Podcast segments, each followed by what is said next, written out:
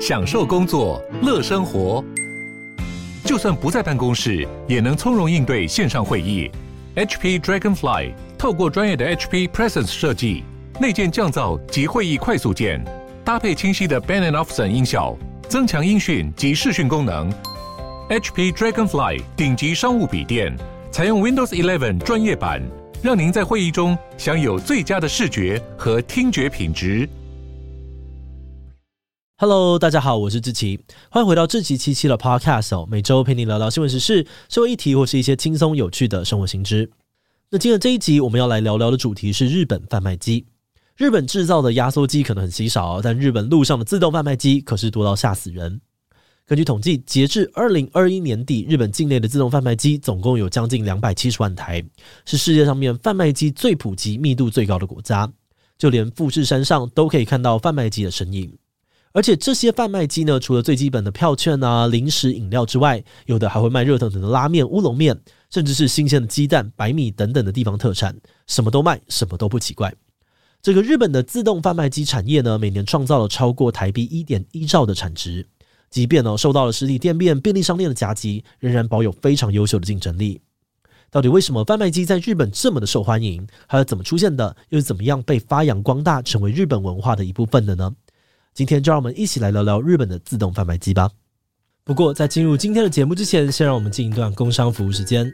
你曾经在进出捷运站的时候，因为找不到悠游卡而感到困扰吗？还是你曾经很羡慕在其他国家只要一机在手就可以畅通无阻呢？最近台湾的 Absolute 团队为了解决大家的困扰，集结了台湾优秀的工程师们，研发出了一款内嵌悠游卡晶片的 Linkcase 悠游 BB 壳。这可以让你的手机壳直接化身成悠游卡，让你在进出捷运站的时候不用再担心找不到卡，就连上下公车付款、超商购物、停车场缴费也都没问题。更厉害的是，这个悠游 BB 壳跟 iPhone 本身的 Apple Pay 以及无线充电功能都不会互相干扰，完全实现大家一机在手、畅通无阻的想象。目前这款悠游 BB 壳已经上架了啧啧平台，大家有兴趣的话就赶快点击资讯的链接，看看更完整介绍，把握超早鸟优惠吧。好的，那今天的工商服务时间就到这边，我们就开始进入节目的正题吧。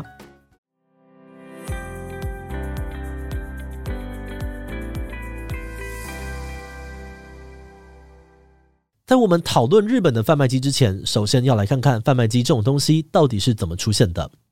虽然说你可能会觉得贩卖机应该是近代才发明的东西吧，但据说世界上面最早的贩卖机呢，早在西元前两百一十五年就出现了。听说这个发明自动贩卖机原型的人呢，是古希腊的数学家亚历山大的希罗。而这个机器的功能主要是用来贩售圣水。信徒们呢，只要把硬币投入机器哦，这个硬币呢就会掉落在秤盘上面，它的重量会打开水阀，让民众呢随时可以取得圣水，降低神职人员的工作负担。不过说回我们现在熟悉的自动贩卖机，大概要到十九世纪才开始成型。当时英国出现了卖邮票啊、明信片的贩卖机，而美国也出现了卖口香糖的贩卖机。那至于日本的第一台自动贩卖机，则是在一九零四年出现的邮票、明信片贩卖机。那一直要到一九六零年左右，日本进口了可口可乐之后，自动贩卖机才开始比较普遍的出现在日本各地的街头。但是在这个时期哦，日本的贩卖机产业跟其他的国家比起来，并没有特别的发达或突出。所以是发生了什么样的事情，让日本的贩卖机越来越多，最后变成了贩卖机大国呢？如果我们从历史的发展来看，日本贩卖机能有今天的规模，其实经历了很多个阶段。首先，在一九六七年，日本开始发行百元硬币，大量的硬币在市面上面流通，进而带动了贩卖机的普及。接着，一九七四年，日本打造出了可以同时贩售冷饮还有热饮的自动贩卖机，大大增加了饮料的品项，也让贩卖机越来越受到欢迎。而到了这几十年间呢，日本都市的高地价再加上劳动力短缺的问题，更进一步的带起了贩卖机的风潮。因为对于商家来说，设置贩卖机除了占地面积小、租金比较少之外，他们也只需要定期的清洁、维护、补充商品就好，大大的减少了人力还有电力的支出。再加上日本的治安普遍不错，商家不用担心机器被偷啊，或是被破坏，更愿意增设贩卖机。后来，许多生产自动贩卖机的公司呢，也会主动出击，与商家谈合作，透过分润机制吸引商家在店门口放置贩卖机。有些公司甚至会提供民众通报奖金，民众可以推荐给厂商适合设置机台的地点。一旦确定设置之后呢，厂商就会提供奖金啊回馈给到民众。以上这些原因呢，都促使贩卖机在日本各地被广泛的设置。不过，除了历史因素之外，贩卖机在日本之所以这么的受欢迎哦，其实也跟他们的社会文化息息相关。首先是日本高强度的职场文化，在台湾，我们可能很习惯把早餐买进办公室吃，还可以顺便跟同事聊天。但是日本人并没有这种习惯，很多的上班族呢会在通勤的路上先用完早餐，而贩卖机这种可以买了就吃，吃完就走的特性，刚好解决了很多人的需求。接着到了午餐时间哦，很多的日本上班族会觉得跑到公司外面的餐厅排队买午餐啊等结账非常的浪费时间，因此贩卖机就成为了这些午餐难民的救星。不少上班族都靠着贩卖机果腹。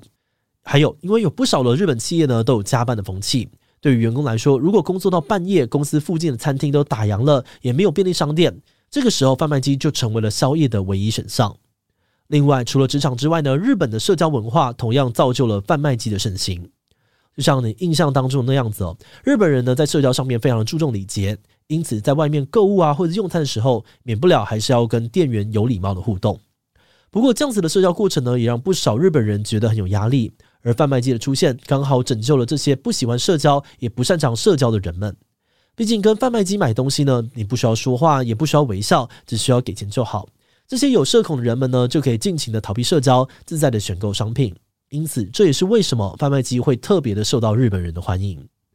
而最后呢，日本的现金文化也是让自动贩卖机持续受到大家的青睐的原因之一。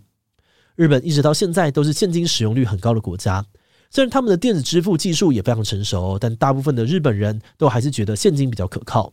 因此，大家身上多多少少会带一点点零钱，自然呢也就增加了去贩卖机投币的意愿。所以总结来说呢，日本社会这些独有的文化与民族性，促成了贩卖机产业的蓬勃发展。那话说回来哦，就跟其他的产业一样，想要在竞争激烈的市场当中杀出一条血路，就只能够不断的精益求精。而日本贩卖机的厂商也绞尽脑汁想办法推出各式各样的机款，像是有一种类别的贩卖机呢，在台湾没有，但在日本却很常见，那就是贩售酒类还有香烟的自动贩卖机。消费者只要透过特殊的 ID 卡或者是驾照验证身份，就可以自由的购买烟酒。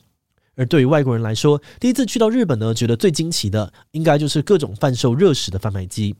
除了罐中的浓汤之外呢，还有拉面啊、乌龙面、热狗、薯条、饭团、烤鸟串，甚至还有这个什么章鱼烧，这些常见的街头美食呢，都是可以在贩卖机内买得到的商品。至于另外一种贩卖机，就蛮有地方特色，是以贩卖各地的农产品还有纪念品为主。举例来说，日本就有鸡蛋贩卖机，每天提供养鸡场直送的新鲜鸡蛋。在日本的秋田县呢，你还可以找到独一无二、地区限定的熊肉贩卖机。诶，对，就是你知道那个熊肉。而在这个东京地铁呢，则有富山的特产贩卖机，你可以买到特殊的品种米啊、纪念品等等。啊，对了，顺带一提，之前在东京的食品展呢，也出现了一台台湾特色的贩卖机，主打毛豆啊、冷冻地瓜、凤梨释迦、石斑鱼等等的产品，行销台湾的在地农产。除此之外呢，日本还有很多奇奇怪怪的贩卖机哦，根本不知道该怎么样归类。像是他们有戒指店呢，就推出了结婚戒指贩卖机，让你二十四小时都能够求婚。但首先，呃，你得要有个伴侣。而在长野县呢，也有出现主打可食用昆虫的贩卖机，提供盐味啊、巧克力等等口味的好吃昆虫。那当然了，除了我们提到的这些，他们还有超多不同种类的贩卖机，但碍于篇幅关系，这边只能够点到为止。那因为日本的贩卖机数量真的超级多，也超受欢迎，就连日本政府也看上了自动贩卖机，希望借助贩卖机的普及率来提升全民防灾救护的能力。举例来说呢，因为日本的天然灾害不少啊，地震啊、台风啊、海啸之类的，因此呢，在许多年前，政府就开始跟贩卖机的厂商合作，在各地设置灾害对应型的自动贩卖机。平常这些机器上面呢，也会显示及时的新闻资讯，但当紧急状况发生的时候，就会显示官方灾害的发布通知。而且，如果遇到严重的灾害哦，机器呢也会切换成免费取用的功能，让灾民们在其他救援抵达之前，可以先从贩卖机获得应急的食品跟物资。另外，日本的卫生机构呢也跟厂商合作，在贩卖机加装急救设备 AED。这类型的贩卖机呢，通常会设置在车站啊、公园里面，提供患者最及时的协助。这些进化版贩卖机的出现，也让贩卖机在日本不仅仅是提供人们方便购物的机器。某种程度上面也成为了日本重要的民生基础设施。节目的最后也想来聊聊我们制作这集的想法。其实，在讨论这集内容的时候，我们有个很好奇的点，就是我们觉得台湾应该是相对喜欢日本文化的地方。很多时候呢，日本流行的东西过不久就会在台湾流行起来。但是，为什么在贩卖机这个领域，我们却没有像日本一样发展出这么丰富的品项呢？那在做完研究之后，我们发现，这可能是因为台日两边的消费选择还是有蛮大的差别。因为对于日本人来说，贩卖机很大一部分是代替了便利商店啊、餐厅的功能，解决了即食即饮市场的庞大需求。但在台湾呢，我们的摊贩经济也很发达。如果想要吃热食，路上到处都有小吃店，用铜板价呢就可以买到现点现做的美食。饮料的部分更不用说，台湾的手摇饮密度呢，在全球也是名列前茅，到处都有便宜好喝、选择多的饮料店可以光顾。再加上台湾便利商店的密度比日本还要高，这几年我们也有成熟发达的外送服务，这因素加总起来呢，好像就让贩卖机在台湾的实用性相对没有那么显著。这可能也是贩卖机在台湾比较难普及的原因吧。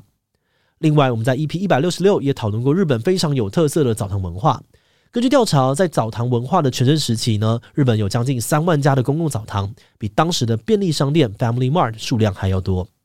就算这几年呢，因为设备老旧、年轻族群的喜好改变等等因素，让澡堂的数量减少了一些，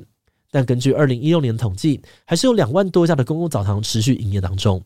哎，奇怪了，现在日本明明家家户户都有自己的卫浴，但为什么日本人还是很喜欢去公共澡堂当中洗澡呢？